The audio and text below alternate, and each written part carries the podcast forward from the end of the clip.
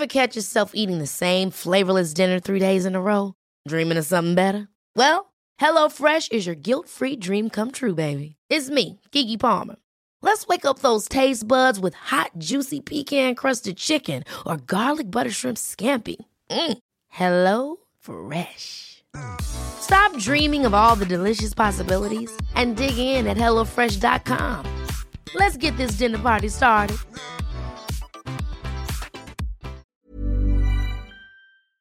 Se van acercando las vacaciones y si tienes un bebé en casa, seguro que te preocupa cómo organizar sus comidas durante los viajes, los días de playa o las salidas a la montaña.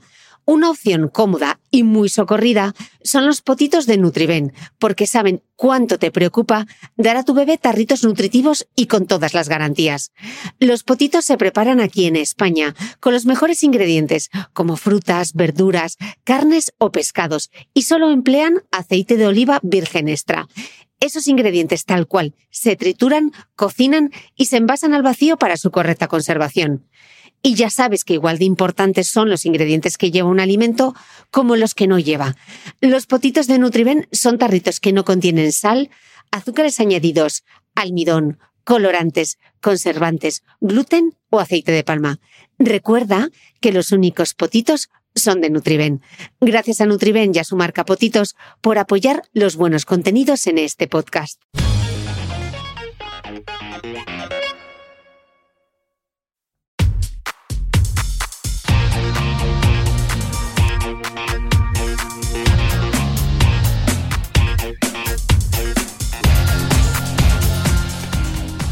Hola, soy Cristina Mitre, periodista y autora del blog de Beauty Mail.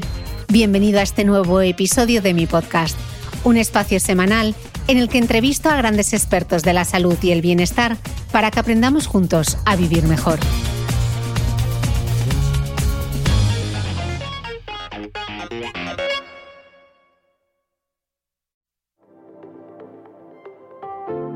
Menudo placer charlar con Julia Navarro sobre su último libro titulado Una historia compartida. Esta vez no es una novela, sino su reflexión personal sobre el papel de las mujeres en la historia. Un papel cubierto siglo tras siglo por una capa de ignorancia o desprecio, pero sin el cual la historia no sería como es. La casualidad quiso que Julia y yo cuadrásemos agendas para grabar la entrevista el pasado 8 de marzo. Así que arrancamos hablando del feminismo aquí y ahora, en España y en el mundo en 2023. Y sí, nos dice Julia, la vieja Europa ha avanzado mucho, pero aún sigue habiendo formas sutiles de discriminación que sufrimos todas o precios muy altos que pagamos por ser mujeres y trabajadoras. Y si miramos más allá de nuestras fronteras, aún es peor. No podemos conformarnos, dice Julia. Vamos a hablar también de policías del pensamiento, de la censura en el siglo XXI, de ingeniería social y de pensadores o pensadoras cancelados. Por supuesto, también de escritoras, desde Ana María Matute a Agatha Christie o desde Sor Juana Inés de la Cruz a Simone de Beauvoir o Hannah Arendt. Y vamos a ver por qué a Julia, Mujercitas, sigue pareciéndole un libro maravilloso.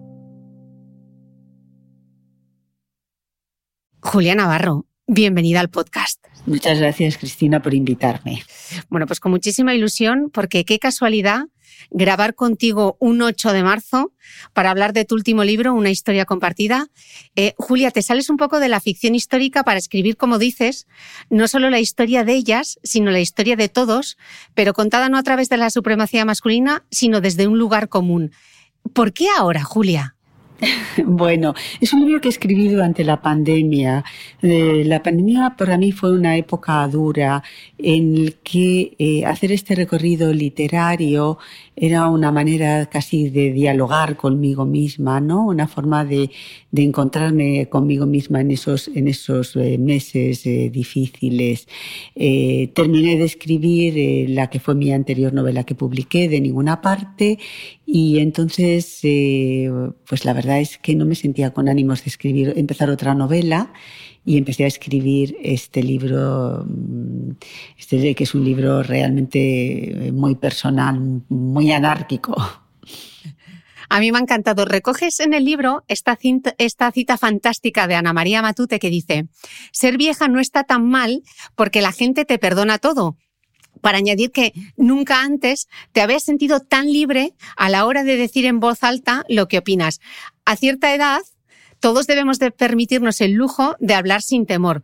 Julia, ahora que impera lo políticamente correcto, qué liberación esta actitud, ¿no?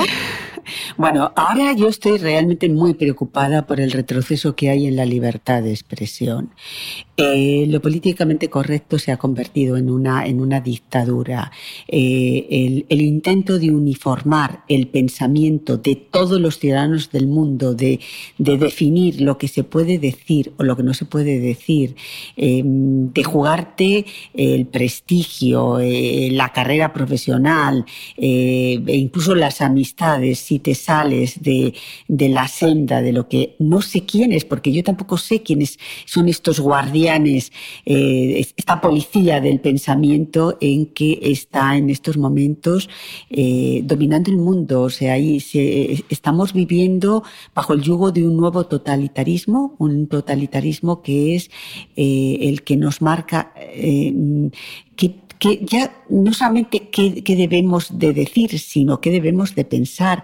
Me parece peligrosísimo que en Estados Unidos y en otros países en las editoriales hayan eh, contratado eh, pues una especie como de, de editores de la sensibilidad que se tienen que leer los libros de los autores y empezar a decir, no, no, esto le puede molestar a este colectivo, esto no se puede decir porque pues no es correcto para otros. Bueno, estamos, hay un retroceso en la libertad y eh, estamos entrando en, en la vorágine de un nuevo totalitarismo. Mm. Explicas en una historia compartida que hasta el siglo XX la historia, de, eh, la historia la escribieron los hombres. Eso explica por qué las mujeres apenas aparecemos como sujetos de las historias de la historia. Pero insistes que ahora también hay quien quiera hacernos poco menos que invisibles. ¿Cómo te sientes eh, cuando se sustituye la palabra mujeres por términos como seres gestantes o cuerpos menstruantes? Me parece que es uno de los ataques más grandes que se ha hecho a las mujeres en los últimos tiempos. Eh, vamos a ver, eh, todas las discriminaciones que hemos sufrido las mujeres las hemos sufrido por ser mujeres. No, por otra cosa, sino por ser mujeres. Por tanto, no se puede arreglar los problemas de otros colectivos a cuenta de borrar eh, las mujeres. Yo creo que hay que dar respuesta a eh, los problemas que tiene el colectivo trans. No puede ser de otra manera. En una democracia que se precie no puede haber eh, ciudadanos eh, que, que, no tengan todos los derechos y que no, no tengan respuestas a sus problemas. Pero eso no se puede hacer eh, eh, diciendo que vamos a borrar nada menos que a la mitad de la población mundial y que vamos a dejar de ser mujeres. Nos van a cambiar la denominación, porque eso es un auténtico disparate, una auténtica barbaridad y es un ataque realmente a las mujeres. Es un retroceso. Hmm. Dices que quienes han optado esta decisión son las mismas que luego juegan con las palabras para que terminen en femenino, cambian lo que hasta ahora son genéricos, creyendo que eso es eh, feminismo, ¿no? Julia, se nos ha ido de madre esto del lenguaje inclusivo. Mira, yo eh, eh, presto muchísima atención a las feministas de la llamada cuarta ola, porque me parece interesante muchos de sus planteamientos y de las cosas eh, eh, que dicen.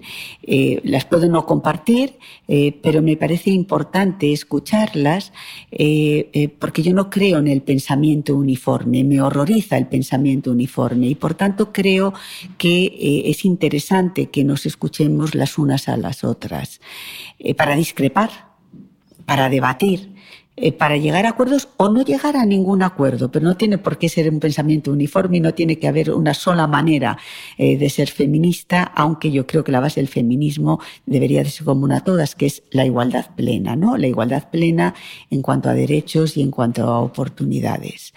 El lenguaje inclusivo, pues eh, yo no lo utilizo. Sencillamente no lo utilizo porque no me gusta la ingeniería social y como no me gusta la ingeniería social, no quiero participar de esa ingeniería social eh, que eh, tampoco, tampoco estoy segura que tenga un efecto positivo para las causas de las mujeres, ni que, ni que nos haga avanzar más, ni nos haga ser eh, más iguales. Y, por tanto, mm, respeto a quien utiliza el lenguaje inclusivo, pero yo sencillamente he decidido no utilizarlo. Mm. Escribes que el feminismo no es solo una palabra que engloba un concepto, sino que es una actitud ante la vida. Descríbeme esta actitud. Vamos a ver, no se puede ser demócrata si no se es feminista. El feminismo es una parte consustancial a la democracia. ¿Por qué? Porque no es admisible que la mitad de la población no tenga los mismos derechos y las mismas oportunidades que la otra mitad. Y por tanto no se puede ser demócrata si no se es feminista. Y yo lo resumo ahí. ¿Usted es demócrata? Pues entonces no tiene, no, es que no tiene otra que ser feminista.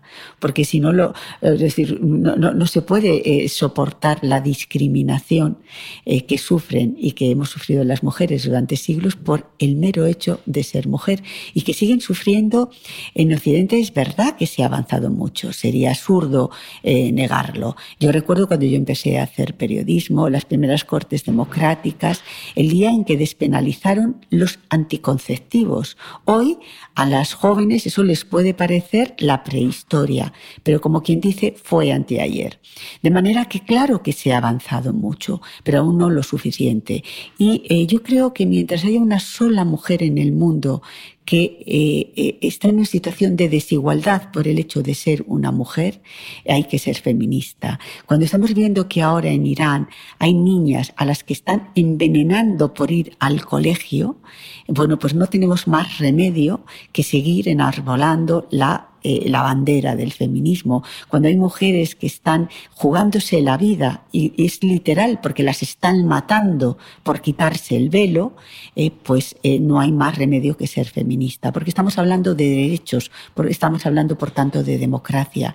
Y la calidad de una democracia se mide también por cómo sus leyes amparan la igualdad para todos sus ciudadanos. O sea, no puede haber ciudadanos que tengan menos derechos o que tengan una discriminación respecto a otros ciudadanos. Mm.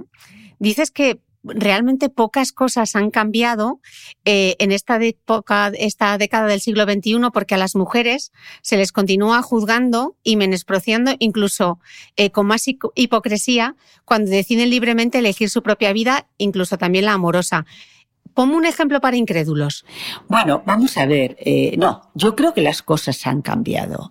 Si han cambiado, lo que pasa es que ahora hay eh, eh, métodos más refinados de, dominación o de intentar que las mujeres no nos salgamos del redil marcado, marcado por los hombres. pero em, son batallas que hay que seguir dando.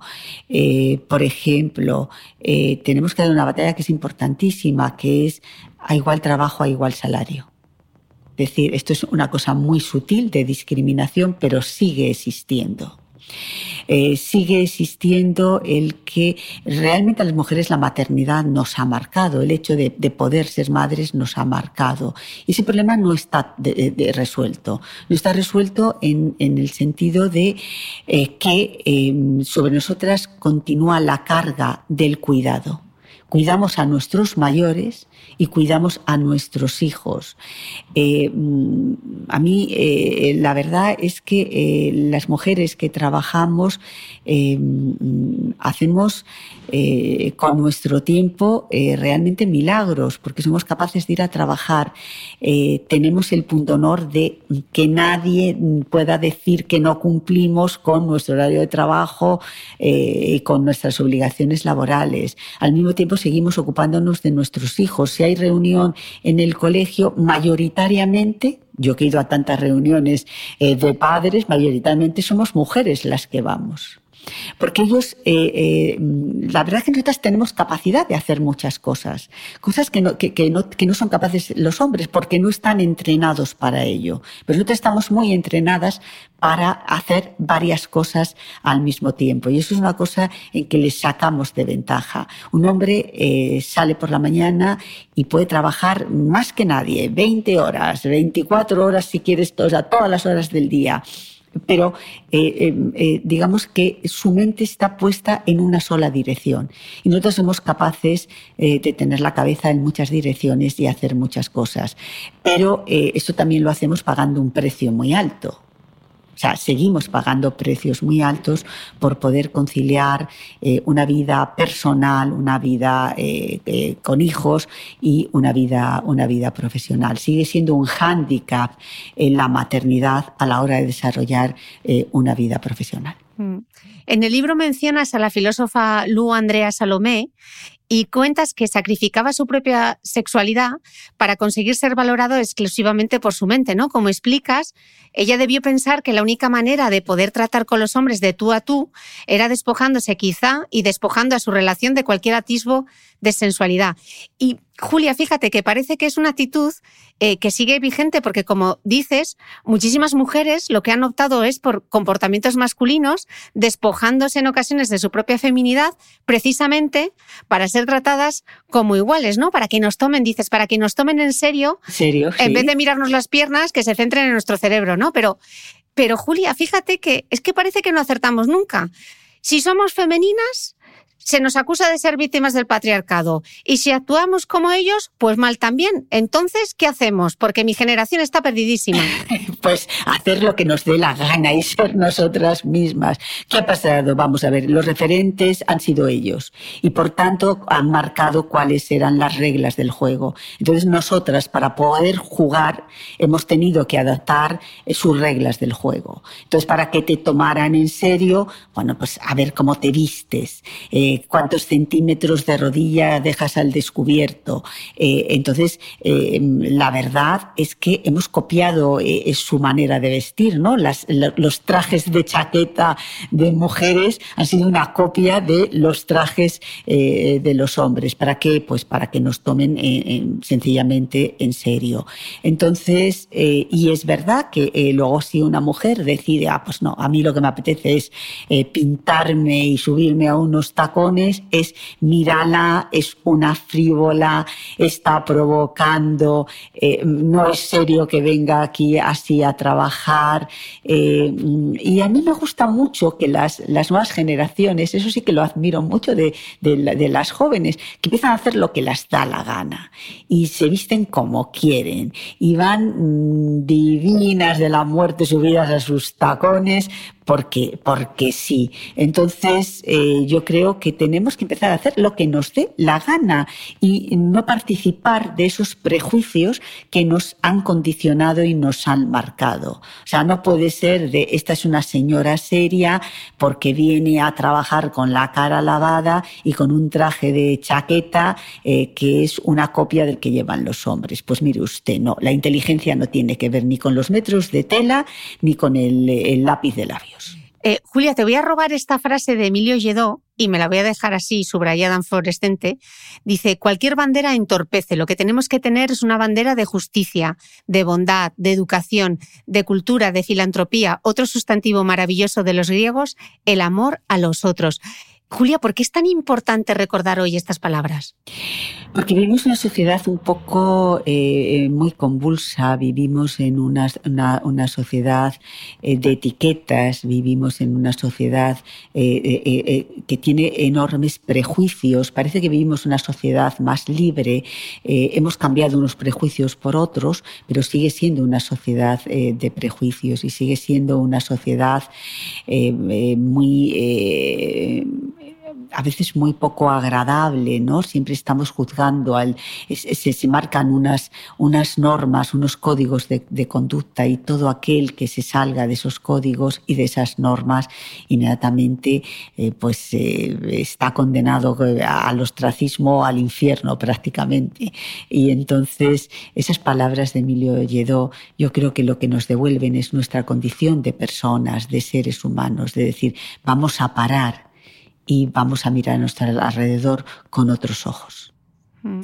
En el libro mencionas en repetidas ocasiones a tu tío Juan y cómo te instaba a estudiar para ser independiente y que no dependieses eh, nunca de ningún hombre. Explicas que lo de ser independiente se convirtió en una obsesión para no depender de nadie más que de tu propio esfuerzo, ¿no? A mí mi madre me solía decir y me repetía constantemente hasta la náusea, tú independiente, tú tu dinero. Y el problema, Julia, es que seguimos a pies juntillas a tu tío Juan y a, mi madre, pero ni las empresas. Y a la tuya también, que también la mencionas en el libro, pero ni en las empresas ni en el mundo en general está montado para conciliar. Eh, ¿Cuál ha sido tu experiencia? Bueno, eh, mi experiencia, eh, yo no habría hecho nada de lo que he hecho en la vida si no hubiese tenido a mi madre cubriéndome las espaldas ella que fue una mujer muy, muy, eh, muy valiente y con muchísima personalidad y, me ayudó mucho y me repetía lo mismo que mi tío, decir, tienes que ser independiente, tienes que ganar tu propio dinero, no tienes, es decir, la, eh, tu libertad individual la vas a conseguir eh, si no dependes, dependes de nadie. Y yo tuve la suerte mm, de, de, bueno, de desde muy joven poder ganarme la vida, pero tuve la suerte de tener a alguien que me cubría las espaldas. Yo creo que eh, las mujeres debemos mucho a otras mujeres, debemos mucho a nuestras madres, debemos a nuestras abuelas que nos han venido cubriendo las espaldas, las que hemos tenido la suerte de, pues, de que nos durara más la madre o de que nos durara más la abuela, ¿no? Pero eh, em, y hoy en día las mujeres profesionales también tienen la suerte de que hay otras mujeres que su trabajo consiste en hacer ese trabajo de casa que si no lo hicieran, pues a lo mejor nosotras no podríamos salir a desarrollar una carrera profesional. De manera que existe ese lazo entre mujeres que nos vamos cubriendo las espaldas las unas a las otras. Mm.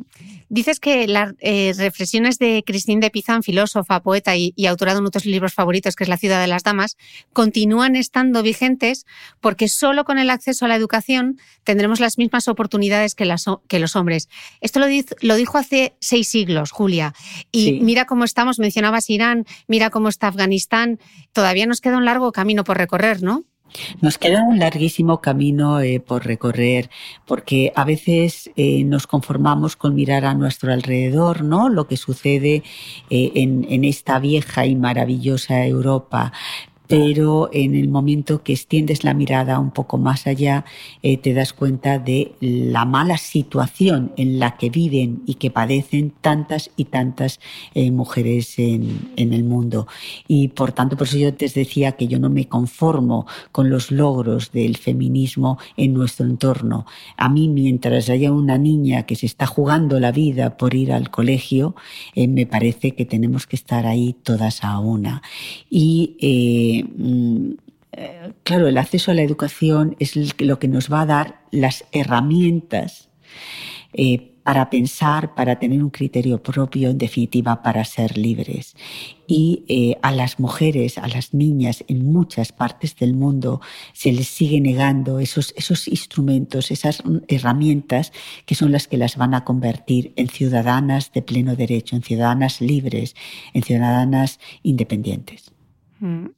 Eh, Julia, parece ser que, eh, como cuentas en el libro, Agatha Christie encontraba la inspiración para sus libros, para sus tramas, eh, fregando, los, fregando los platos, ¿no? Algo que no compartes con ella, pero sí coincides, sí coincides con ella en la influencia que tiene una madre, porque una madre puede hacerte crecer las alas, dices literalmente, ¿no? hablábamos antes de tu madre, cómo la educación, como insistiendo en que fueses independiente, Em, había sido una gran, influencia para ti. ¿En qué más te influyó tu madre? Yo creo que mi madre lo que me dio es seguridad en la vida, ¿no? No solamente era decir, eh, es que tienes que hacer esto, sino que me dio mucha seguridad, o sea, en el sentido de mm, eh, eh, no, hay, no hay barreras, no hay techos, no hay fronteras, no hay nada que no puedas hacer. Es decir, me enseñó a, que, mm, no ponerme yo a mí misma límites. ¿No? A veces ese síndrome de la impostora que tenemos mujer, las mujeres eh, eh, es nuestro peor enemigo. A mí me enseñó a eso, pero aún así no me he librado de ese síndrome aún hoy aún hoy me sigo, sigo pensando, ¿sabré hacer esto? ¿Me merezco este o esto otro? Mm, eh, y eh, mi madre insistía mucho, mi, mi, madre no tenía ese síndrome, mi madre era una mujer muy segura de sí misma y me intentó inculcar esa seguridad de decir, oye, tú no tienes un techo de cristal, ni hay una frontera que no puedas eh, pasar. O sea, tu vida será lo que tú quieras que sea pero es verdad que eh, muchas mujeres seguimos teniendo ese síndrome de la impostora. Mm. A ver si nos libramos de él. Hablando de las madres. Pero tú ya otra eh, generación, tú ya no lo puedes tener. Bueno, sí, te aseguro que sí, ¿eh? Muchas veces me voy a poner delante del micrófono o alguna cosa y sí que, sí que sigue pasando, sí que sigue pasando. Descubrirán que no lo hago tan bien. Em, Pero como seguimos... muy bien, no pueden descubrir lo contrario. Seguimos hablando de las madres porque em, en el libro recuerdas una entrevista maravillosa que le hizo Rosa Montero a Doris Lessing. En ella Lessing confesaba que cuanto más envejecía, más comprendía a su madre, ¿no? Decía, ahora entiendo su drama y también entiendo que para ella fue una tragedia tener una hija como yo. Eh, Julia, ¿por qué parece que las hijas nunca comprendemos a nuestras madres? Bueno, yo creo que en líneas generales eso sucede, ¿no? Porque es el modelo que tenemos más cerca, el modelo femenino que tenemos al lado, y al final tú te estás construyendo a ti misma, y para construirte a ti misma, eh, de alguna manera eh, te alejas de tu madre. O sea, no quieres ser tu madre, porque además juzgamos a las madres con una, con una frialdad y con una dureza eh, tremenda, y entonces te construyes a ti misma frente a, no en contra, no, me gusta utilizar la palabra contra tu madre, pero sí frente a tu madre. Y yo creo que es un proceso natural de crecimiento y de maduración. Y luego, eh, mm, cuando vas creciendo, yo muchas veces eh, me oigo decir a mi hijo las cosas que me decía a mí, a mi, a mí, mi madre, ¿no? Y me da, me da un poco la risa. Digo, madre mía, si me oyera con lo que yo protestaba cuando ella me decía esto o otra cosa, y yo ahora se lo estoy, se lo estoy diciendo a mi hijo.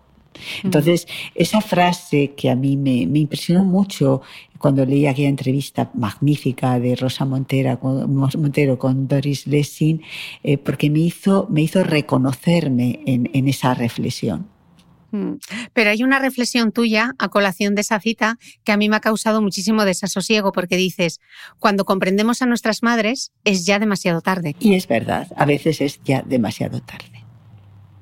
Es decir, a veces no tienes la oportunidad de decirla, eh, oye, tenías razón, o eh, hay que ver eh, los disgustos que te he dado, la lata que he dado, mientras yo me estaba construyendo a mí misma.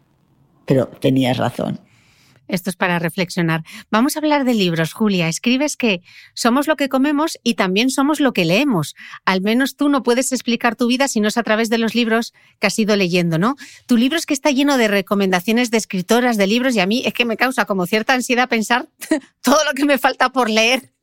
que tú vas detallando. No, pero eh, eh, eh, estos son libros con los que yo me, mujeres con las que yo me he ido encontrando a lo largo de mi vida y que han despertado mi curiosidad. Pero no están todas las mujeres extraordinarias que ha habido a lo largo de la historia. Estas son algunas de mi, de mi propio recorrido.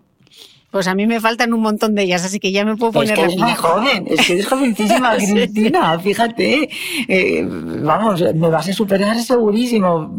Dentro de unos años habrás leído muchísimo más que yo, seguro. Ojalá, ojalá, ojalá. Eh, te iba a preguntar que, claro, con tantas mujeres, con tantas recomendaciones de libros, yo hay un programa de radio inglés que me gusta mucho que se llama Desert Island Disc. Y entonces la, eh, la conductora del programa, al terminar, le pide a su invitado si se fuese una isla desierta, tendría que llevarse solo un libro. Además de la Biblia, se llevaría un solo libro. De todos esos que nos hablas, en el libro, ¿cuál te llevarías tú? Pues yo me llevaría la Iliada. Me llevaría la Iliada porque la Iliada es eh, un compendio de todo lo que anida en el ser humano de todo lo bueno y de todo lo malo que anida en el ser humano, sobre todo lo malo, eh, y, pero es, eh, es, es como una lección de vida. Es una lección de vida y además eh, en la Iliada vemos muy bien eh, cuál ha sido la relación de ellos con nosotros. Eh, siempre que se piensa en la Iliada se piensa en Helena de Troya, ¿no?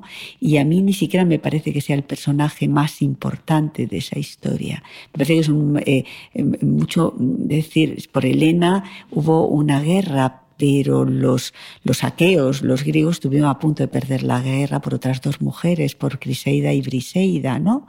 Eh, eh, em, la esclava de Agamenón, una princesa eh, que termina siendo esclava de, de, Aquiles, la otra, la hija de un sacerdote que es, termina siendo parte del botín de Agamenón, el, el cómo se enfrentan por ellas y cómo cómo la guerra están a punto de perderla cuando Aquiles eh, se enfada y se retira de la batalla por una, una, batalla mucho peor, que es la que él mantiene, es la batalla del ego contra Agamenón y la batalla del ego de Agamenón contra él. ¿no? Son, son ahí eh, dos gallos en el corral disputándose la posesión eh, de, de unas mujeres. Entonces yo creo que en la Iliada, en la Iliada está, está todo, todo lo que lo bueno y lo malo que uno puede encontrar en, en, el ser humano. Y también ahí es un viaje también al interior de esas mujeres que habitan la Iliada y que parece que son personajes secundarios, pero sin embargo su presencia determina todo. Ever catch yourself eating the same flavorless dinner three days in a row? Dreaming of something better? Well, HelloFresh is your guilt-free dream come true, baby. It's me, Kiki Palmer. Let's wake up those taste buds with hot, juicy pecan crusted chicken or garlic butter shrimp scampi. Mm. Hello Fresh. Stop dreaming of all the delicious possibilities and dig in at HelloFresh.com. Let's get this dinner party started. Hey, it's Ryan Reynolds, and I'm here with Keith, co star of my upcoming film, If, only in theaters, May 17th. Do you want to tell people the big news? All right, I'll do it. Sign up now and you'll get unlimited for $15 a month in six months of Paramount Plus Essential Plan on us. Mintmobile.com slash switch. Upfront payment of $45 equivalent to $15 per month. Unlimited over 40 gigabytes per month. Face lower speeds. Videos at 480p. Active Mint customers by 531.24 get six months of Paramount Plus Essential Plan. Auto renews after six months. Offer ends May 31st, 2024. Separate Paramount Plus registration required. Terms and conditions apply if rated PG. ¿Sabías que los bebés son capaces de autorregularse y comer lo que necesitan? Hasta el primer año, la leche ha de ser su alimento principal, bien sea lactancia materna o artificial, y poco a poco podrán ir probando diferentes texturas y alimentos. Ahora, con buena temperatura, a todos nos gusta salir más de casa, y en verano pasamos mucho tiempo fuera, en la playa, la montaña o recorriendo el mundo. Si tienes un bebé que ya ha empezado con la alimentación complementaria, para esos momentos puedes contar con los diferentes tarritos que ofrece Potitos.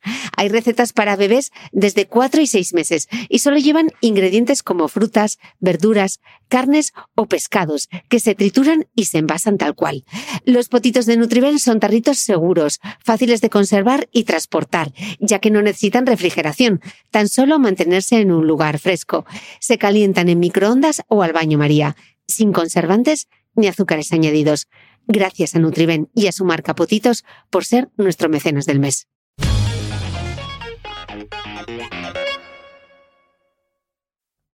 Julia, tu pasión por los libros nació con tu abuela. Eh, ¿Cómo podemos inculcar a los niños ese amor por los libros?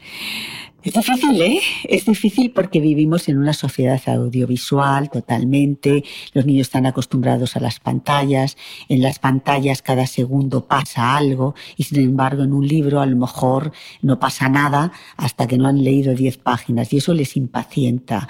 Entonces es muy difícil. Yo he tenido ese problema también con, eh, con mi hijo. Entonces una vez leí en la última página de La Vanguardia una entrevista eh, con un eh, psicólogo infantil argentino, los argentinos sabes que para estas cosas son, son genios, y decía, para que su hijo lea, eh, eh, prohíbaselo. Y yo dije, bueno, pues eh, yo lo voy a, lo, voy a aplicar me, me, funcionó un tiempo, ¿eh? porque yo cogí a mi hijo y le dije, todos estos libros que están aquí no te los puedes leer. Con lo cual, ah, ¿y por qué, mami? Porque no, porque no quiero que te los leas, no son adecuados para ti, no, no, estos libros no te los puedes leer. Entonces, claro, yo dejé a su alcance todos los que a mí me parecía interesante que, eh, que leyera. Y naturalmente él quebró la prohibición y va leyendo hasta que un día me dijo, pues que yo no entiendo por qué no puedo leer todo esto que me has dicho que no puedo leer, yo no encuentro que tengan nada y, y ahí le pillé y él mismo de repente, como me estaba entrando ataque de risa, me dijo, vaya trampa que me has hecho y claro, ya no pude continuar con, el, eh, con, esa, con esa pequeña trampa para que siguiera leyendo. Pero les cuesta mucho, pero es normal. Entre, mm, eh, yo de tal manera a los jóvenes les digo siempre, la tele os lo da todo hecho, nos deja imaginar porque alguien ya ha imaginado por vosotros, ha imaginado los colores, ha imaginado los paisajes, eh, ha imaginado los gestos, lo ha imaginado todo. Y sin embargo la lectura es como, como esos cuentos de pequeños que, que, están en blanco y negro y tú tienes que colorearlos. Pues la lectura es eso, tú coloreas los personajes, eh, los imaginas, eh, sientes con ellos, discutes con ellos, eh, vives con ellos de una forma que no puedes vivir eh, a través de la pantalla. Mm. Justo hablando de cuentos, de literatura infantil y hilando un poco con esa cultura de la cancelación de la que hablamos al principio, ese políticamente correcto, justo estos días se ha sabido que los editores de Roald Dahl, autor de Matilda y de Charlie y la fábrica de chocolate, entre otros, estos editores retocarán sus libros para que no haya alusiones ofensivas como gordo, feo y para incluir además más palabras de género neutro. ¿Tú qué opinas? Pues estoy radicalmente en contra. Desde luego yo dejaré por escrito que mis libros, si perviven en el tiempo, nadie eh, eh, cambia una coma. La gente está en su derecho de no leerlos, faltaría más. Pero otra cosa es eh, tergiversar a un autor, reescribir una, una historia. Aparte, yo creo que es creer que los niños, tomar a los niños por tontos y sobre todo es que eso es una censura. Y mm, mm, a, mí me parece insoportable cualquier tipo de censura. Y también es convertir a los niños en eternos niños y a las personas mayores en eternos niños. No, esto no, esto no se puede decir, esto, eh, esto eh, eh, no se puede pensar, esto no se puede sugerir, es que esto puede ofender. Pues mire usted, en la libertad de expresión entra muchas veces la ofensa, ¿no? Es decir, cuando todos nos, o, por lo menos muchos, nos solidarizamos eh, con, eh, eh, con, cualquier ejercicio de, de, censura, luego lo que no puede ser es que eh, esa censura no la veamos eh, eh, pues cuando está cerca de nosotros. ¿no? A mí me escandaliza que en, universidades importantísimas norteamericanas o inglesas se esté censurando el conocimiento de determinados autores porque lo que pensaban o sobre todo sus vidas, sus vidas privadas no se corresponden eh, a lo que mm, eh, se dice que ahora eh, es políticamente correcto, ¿no? Entonces hay esa, esa, policía de la moral y del pensamiento que, lo, vuelvo a decir, se está estamos, mm, están dando lugar a una sociedad donde está impregtada de totalitarismo. Entonces a mí me parece horrible que en las universidades haya alumnos que digan, no, no, es que no vamos a estudiar a Sócrates porque es que Sócrates tenía esclavos. Sí, pues mire usted, es que, es que eso pasaba en la antigua Grecia, es que era la democracia ateniense, no es la que tenemos nosotros, no es igual, eh, pero entonces usted va a dejar de leer a Sócrates o a Platón eh, eh, porque no le gusta cómo era la sociedad del, del, eh, siglo V. Eh, usted va a dejar de, em, que va a poner a los caraballos de cara a la pared castigados porque Caravaggio, eh, mm, pues su vida personal era todo menos ejemplar.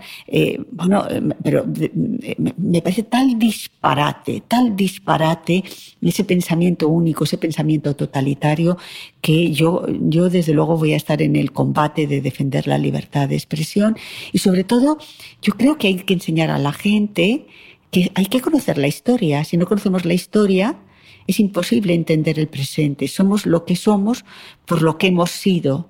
Y si somos un poquito mejor que en el pasado, es precisamente porque hemos conocido ese pasado y mm, hemos ido evolucionando para no repetir algunas de las cosas que se hicieron en el pasado, ¿no? Y por tanto, eh, eh, estoy, estoy en contra de esta ingeniería social que lo que esconde es un pensamiento totalitario y de control de la opinión pública y de control de la gente. Mm, pero es que de hecho no solo algo que pasa con los libros en las universidades, ¿no? También con las películas y Julia, que no ah, nos bueno, por Dios lo, lo, que el viento se llevó, ¿no?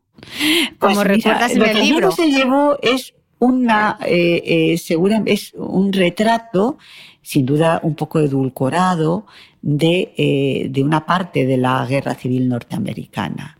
Entonces, eh, eh, a mí es una película que me encanta, que veo todas las navidades y que pienso seguir viendo. Y que me parece un puro disparate censurarla. Es que estoy en contra de la censura. A, a mí además creo que, por favor, no me traten como una menor de edad, no me traten como si yo fuera una niña. Yo ya sé cuando viendo, veo lo que el viento se llevó, lo que estoy viendo y ya sé lo que sucedió allí.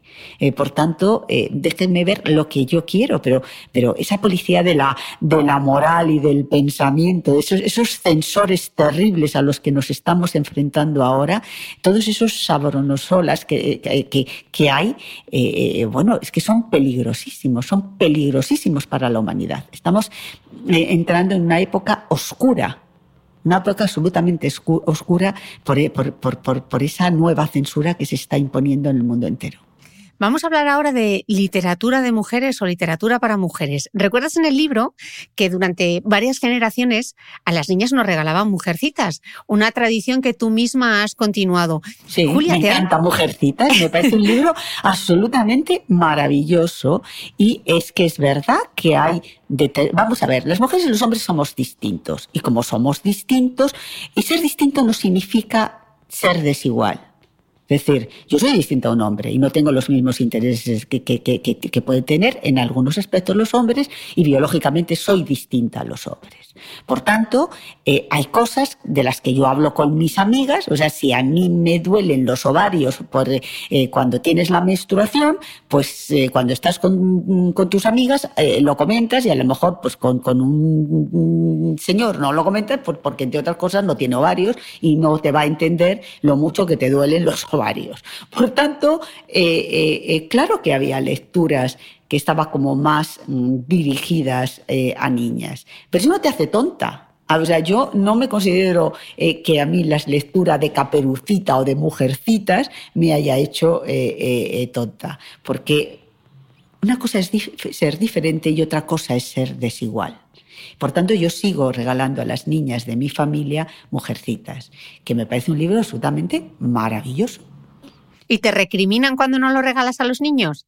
No, porque a ellos les regalo otras cosas que sé que les gusta más. ¿Y por qué no les va a gustar más otra, eh, otras cosas? Porque eh, esa, esa, esa, esa, no sé, esa obsesión por uniformarnos, tenemos que ser exactamente iguales. Pues no, yo defiendo la diferencia. Y entonces me parece muy bien que a los niños haya cosas que, sobre todo a determinadas edades, les interese más de los que nos interesan a las niñas. O sea, bueno, pues, pues, pues ya está. ¿Eso te hace desigual a un chico? No, no te hace desigual. O sea, vamos, yo no, no doy un paso atrás en el tema de la igualdad, eh, pero a veces tenemos intereses diferentes. Eh, Julia, volvamos a Margaret Mitchell, autora de Lo que el viento se llevó, porque es que yo también soy mucho fan, soy súper fan. Y Mitchell dijo de su obra, dijo esto, entiendo de libros y el mío no me parece bueno. ¿Tú crees que se equivocó al decirlo? Porque cuando, dices que cuando un libro toca el alma de tantos millones de personas, como fue el caso de Lo que el viento se llevó, ese supone que trasciende su calidad literaria y que lo contrario sería sugerir que esos millones de lectores son rematadamente tontos. Entonces, Julia, ¿por qué los libros que venden mucho generan sospechas y si además son de mujeres es aún peor? Bueno, es que yo creo que algunos críticos eso se lo tienen que hacer mirar, ¿no?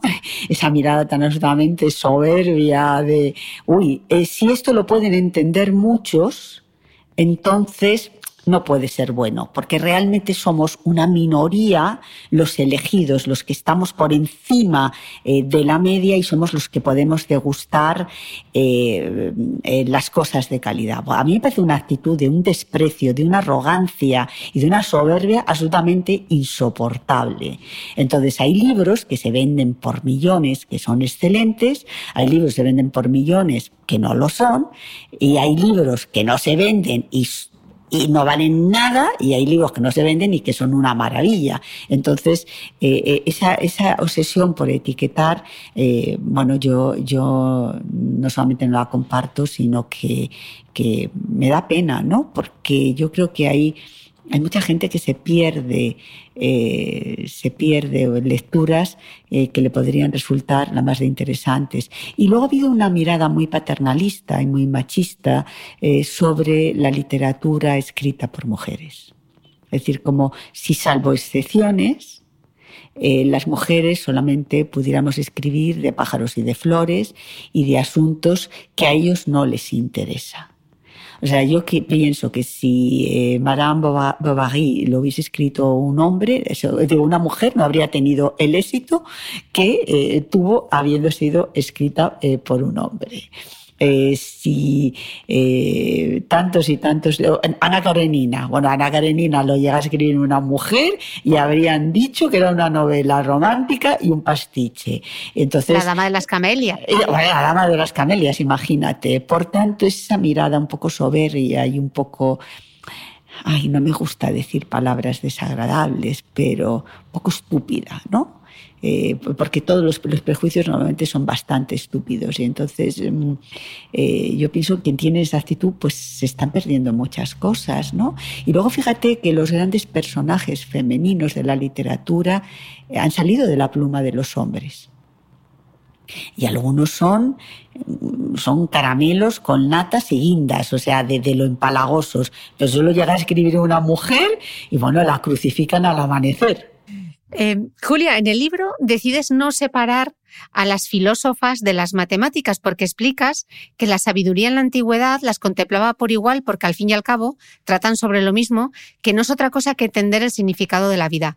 Y fíjate que justo ahora el gobierno elimina la asignatura de filosofía como optativa y la introduce en una asignatura que se llama Valores Cívicos y Éticos, una asignatura en la que se impartirán conocimientos como la memoria histérica, los derechos de la comunidad LGTBI o los valores de los cuidados. ¿Qué opinas? Estoy en contra. radicalmente en contra, como te puedes imaginar. ¿Por qué? Vamos a ver, lo que eh, se ha hecho en los últimos años en los planes educativos en nuestro país, eh, convirtiendo las asignaturas de humanidades en, en, Marías, ¿no? Cuando yo era pequeña, las Marías eran las, las asignaturas menos importantes. Eso no es una decisión inocente. ¿Por qué no es una decisión inocente? Porque están hurtando a los niños y a los adolescentes de las herramientas para convertirse, para tener esas herramientas que les permitan tener un criterio propio. Si tú no estudias historia, si tú no estudias filosofía, eh, si tú eh, no, te sumerges en la literatura, eh, incluso historia de las religiones, que me parece importantísimo ese conocimiento para entender lo que nos ha sucedido a los hombres del principio de los tiempos, si tú no estudias todo eso, no tienes conocimiento sobre eso, no tienes herramientas para ser un ciudadano con criterio. Con un criterio eh, llegar tú a tus propias conclusiones. La filosofía lo que te da es las herramientas para pensar, para que tu pensamiento eh, tenga alas y llegues a tus propias conclusiones sobre todo. La historia lo que te permite es saber de dónde venimos y por qué somos hoy lo que somos. El arte te permite entrar en un museo y entender lo que estás viendo. Y fíjate lo importante que es la historia de las religiones, porque no puedes entrar en ningún museo del mundo si no tienes eh, un conocimiento de quién fue la Virgen María, el Arcángel San Gabriel, eh, San Jerónimo o no sé, eh, todos esos personajes, porque no ves nada, si no ves, o San Sebastián, ¿no? Si no ves a un pobre señor lleno de flechas por todas partes, dices, pero bueno, ¿qué habrá hecho para que, que, que, que, le hagan esto? Entonces, eh, el conocimiento es fundamental, las humanidades son fundamentales, son las herramientas que nos convierten en ciudadanos libres, las herramientas que nos convierten en ciudadanos con criterio. Por tanto, los que toman esa decisión no están tomando una decisión inocente, están tomando una decisión en que realmente lo que quieren son ciudadanos a los que puedan manipular y manejar mejor y sobre todo decirles eh, con estas asignaturas lo que tienen que pensar y eh, eh, lo que tienen que sentir, lo cual no lo comparto. El gobierno lo que tendría que hacer es revisar los planes de estudio e incorporar a los libros de texto a todas las mujeres importantes que ha habido a lo largo de la humanidad en distintos campos, en la filosofía, en las matemáticas, la astronomía, eh, la literatura, el arte, en, tantas y tantas materias, y eh, meterlas en los libros de texto, porque siguen sin estar. Hablamos mucho de feminismo o hablan mucho de feminismo, pero la ausencia de las mujeres en los libros de texto es realmente escandalosa. Entonces, deberían de, gastar eh, energía en hacer esa revisión y que eh, las niñas, cuando dicen, es que eh, muy pocas niñas eligen las carreras de ciencia, claro, es que no tienen referentes. Es que no hay referentes.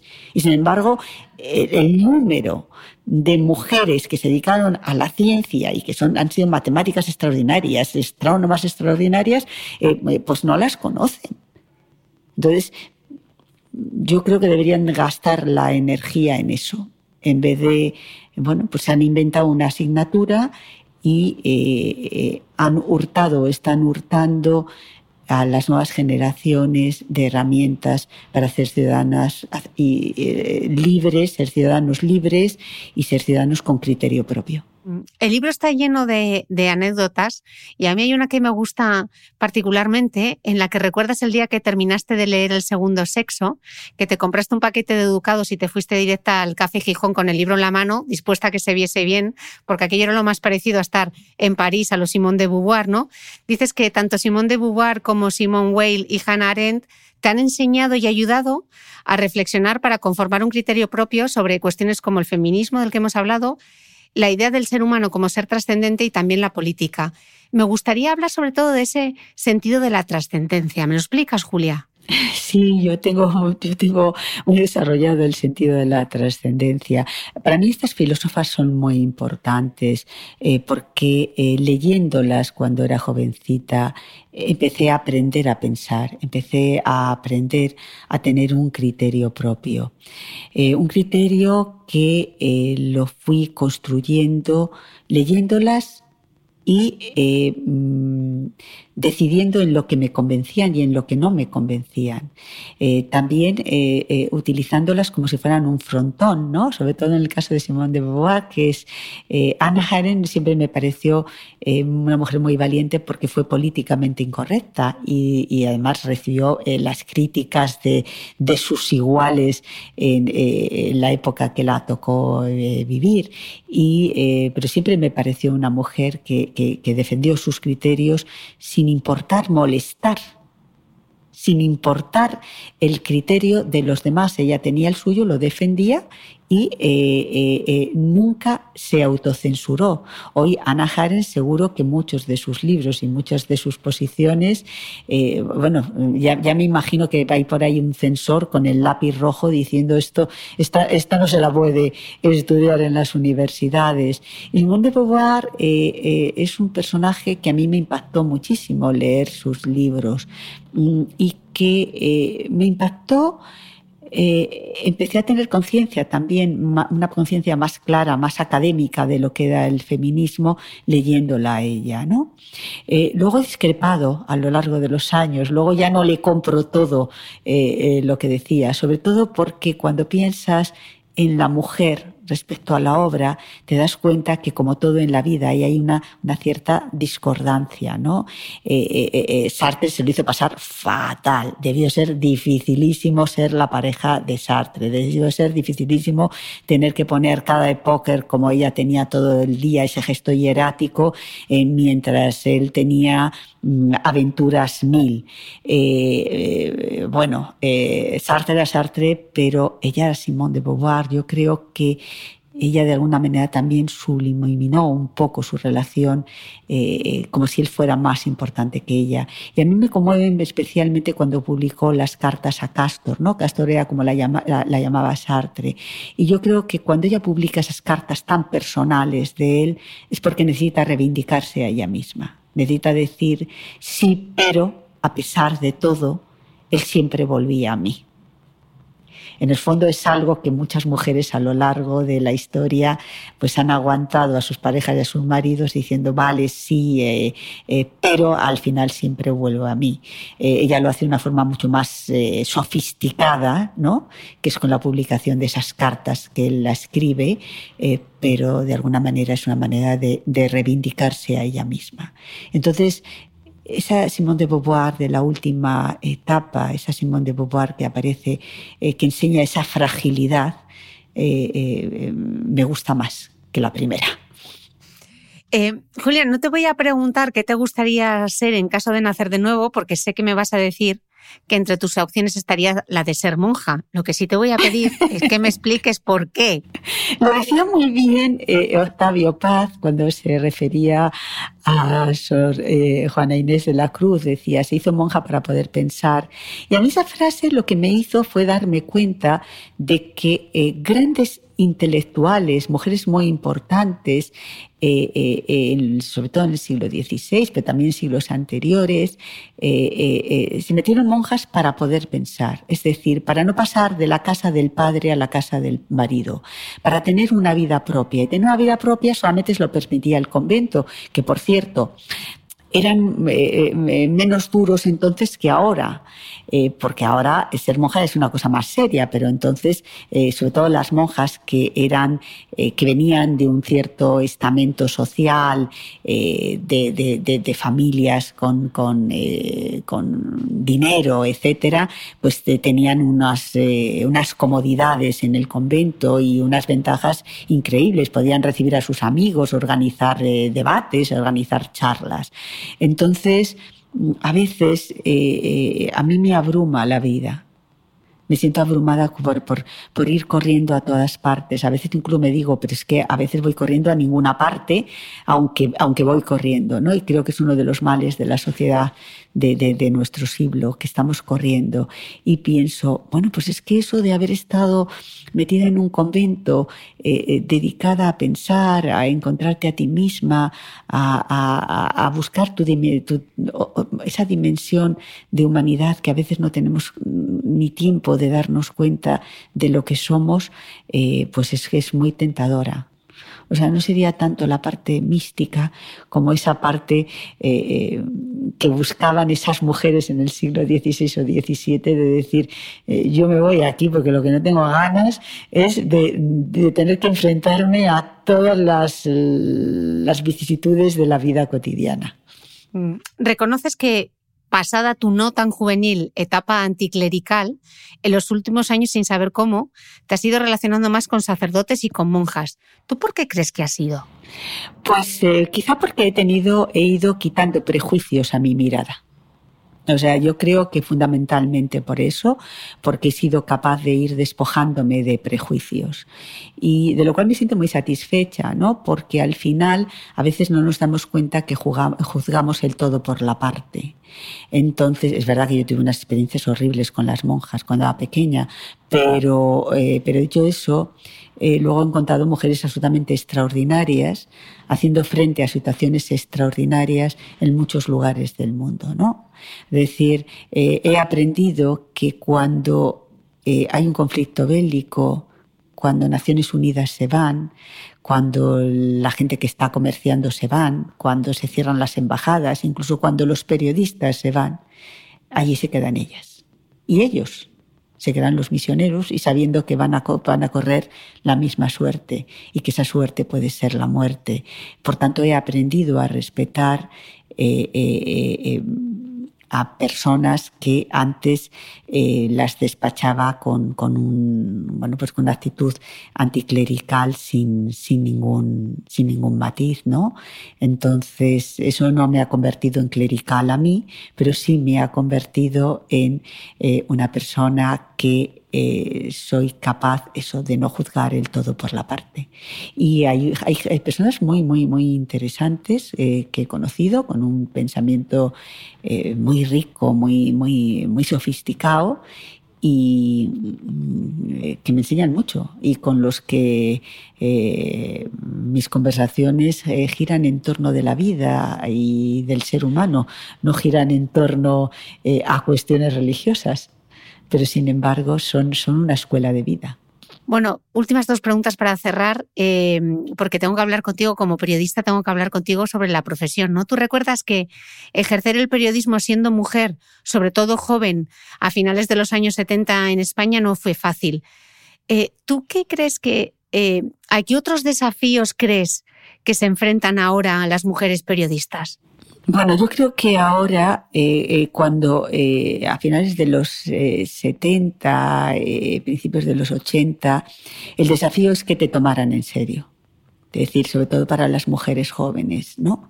Eh, yo era muy jovencísima y entonces, claro, que te tomaran en serio era dificilísimo. Primero porque era una sociedad muy machista, una sociedad en la que las mujeres, bueno, pues eh, eran eh, como un adorno, eh, pero no, no, no, no, no, no, no teníamos una impronta en, la mayoría de las, de las profesiones. Entonces, fue una etapa, fue una etapa complicada. A mí me encanta ver ahora la cantidad de mujeres y de mujeres jóvenes que hay en las redacciones. ¿No? Y cuando pongo una tele o escucho la radio, o decir, o ahora que escribo libros vienen a hacerme entrevistas y veo mujeres como tú, es que eh, me da un subidón. Digo, qué bien, qué listas, qué fantásticas son, eh, son todas. Yo creo que el desafío que nos estamos enfrentando ahora es un desafío que nos enfrentamos con ellos también. Y es, eh, em, primero, no autocensurarnos para ser políticamente correctos. Segundo, creo que las, las nuevas generaciones tienen un problema y es que el modelo de empresas periodísticas que había antes, que eran unos modelos eh, más familiares, eh, eh, bueno, ahora es un consejo de administración con un fondo de inversión que le importa un pepino la información y todo, ¿no? Es decir, he invertido aquí porque esto da dinero y ya está. Y eso también limita el límite, el límite de, de la libertad. Y creo que a las mujeres periodistas nos queda algo que conseguir y es romper el techo de cristal en los puestos de dirección. Hay muchísimas mujeres en puestos intermedios, pero eh, nos quedamos a la puerta del eh, despacho de mando. Es decir, eh, no sé, cuántas mujeres hay directoras de periódicos importantes, cuántas mujeres hay que dirijan grandes canales de televisión, eh, cuántas mujeres, eh, pues la, verdad que no, que no mucha. Yo lo que quiero es que algún día vivamos en una sociedad en la que cuando una mujer haga algo no sea noticia por el hecho de que es mujer. Eso es, ese, es el, ese es el reto que dejemos de ser noticia cuando hacemos algo por el hecho de ser mujer. Como si, fuéramos, mira, es una mujer y ha hecho esto. Oiga, soy una mujer y soy una profesional y soy capaz de hacer cualquier cosa que usted haga, igual de mm. bien o incluso, eh, incluso mejor. Eso es lo que, para mí, ese es el gran reto en esta profesión. Eh, que los despachos de mando estén eh, llenos de mujeres. Mm. Me decía Almudena Grandes eh, en una entrevista para un documental que el problema de las mujeres en España es que sus éxitos no se consolidan y por eso siempre tienen la sensación de ser las pioneras, ¿no? Es verdad, es cierto que, cuesta mucho consolidar eh, las cosas que se hacen, pero pero yo soy un poquito más optimista en, ese sentido. Yo creo que sí se han consolidado, eh, sí se han consolidado muchas de las cosas que han hecho las mujeres y que la situación de las mujeres hoy en España no es la misma eh, que cuando yo empecé a hacer periodismo. Es que no tiene nada que ver. Hoy cualquier periodista puede entrevistar a un presidente de gobierno, a un ministro a un cardenal. Cuando yo empecé, eh, un grupo de periodistas tuvimos que unirnos o formar lo que llamamos los desayunos del Rich para que como si nos fuéramos a comer. O sea, pedías una entrevista y te decían que no. Y si eran cinco, si éramos cinco, pues, pues entonces venían. O sea, fíjate el disparate. Entonces, eh, claro que se ha avanzado. O sea, claro que las cosas han, han cambiado, pero nos falta estar en la sala de mandos. Pero también qué maravillosa aquella sororidad, ¿no? Sí, pero, pero eh, mejor hoy, ¿eh? Mejor hoy. O sea, yo creo que se ha avanzado y se ha avanzado, se ha avanzado para, se ha avanzado para bien. Pues seguimos mirando con esperanza al futuro. Julia Navarro, Bueno, tú muchísimas eres, tú eres gracias. un ejemplo, tú eres un ejemplo. Así que, o sea, yo cuando veo a las mujeres como tú, a las mujeres periodistas como tú, tengo ese subidón y de decir, madre mía, ¿dónde hemos llegado y dónde van a llegar ellas? ¿Dónde vais a llegar vosotras? Y las que vengan detrás. y las Ojalá que que, lo tengan detrás. fácil. sí. Pero vosotros os- eh, eh, ya el, el objetivo es romper el último techo, el último techo de cristal. Pues vamos a sacar el martillo. Julia, muchísimas gracias por acompañarnos en este podcast. Ha sido, eh, como lectora de tus libros, ha sido un lujazo poder charlar contigo. Eh, y animamos a los lectores escuchantes de este podcast, que mayoritari- mayoritariamente son mujeres, a que echen un ojo a una historia compartida que a mí me ha gustado muchísimo. Julia, muchísimas gracias. Muchas gracias, Cristina. Y a vosotros nos escuchamos de nuevo el próximo domingo.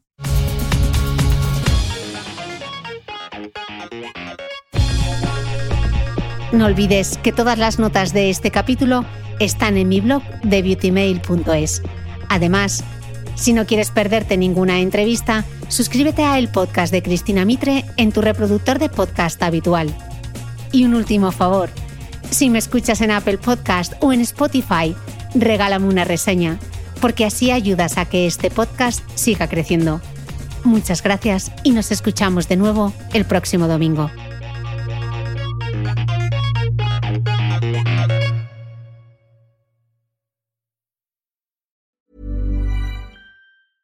Ever catch yourself eating the same flavorless dinner three days in a row?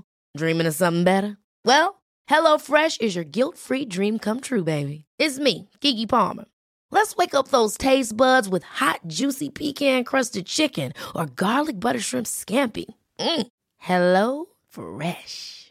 Stop dreaming of all the delicious possibilities and dig in at HelloFresh.com. Let's get this dinner party started.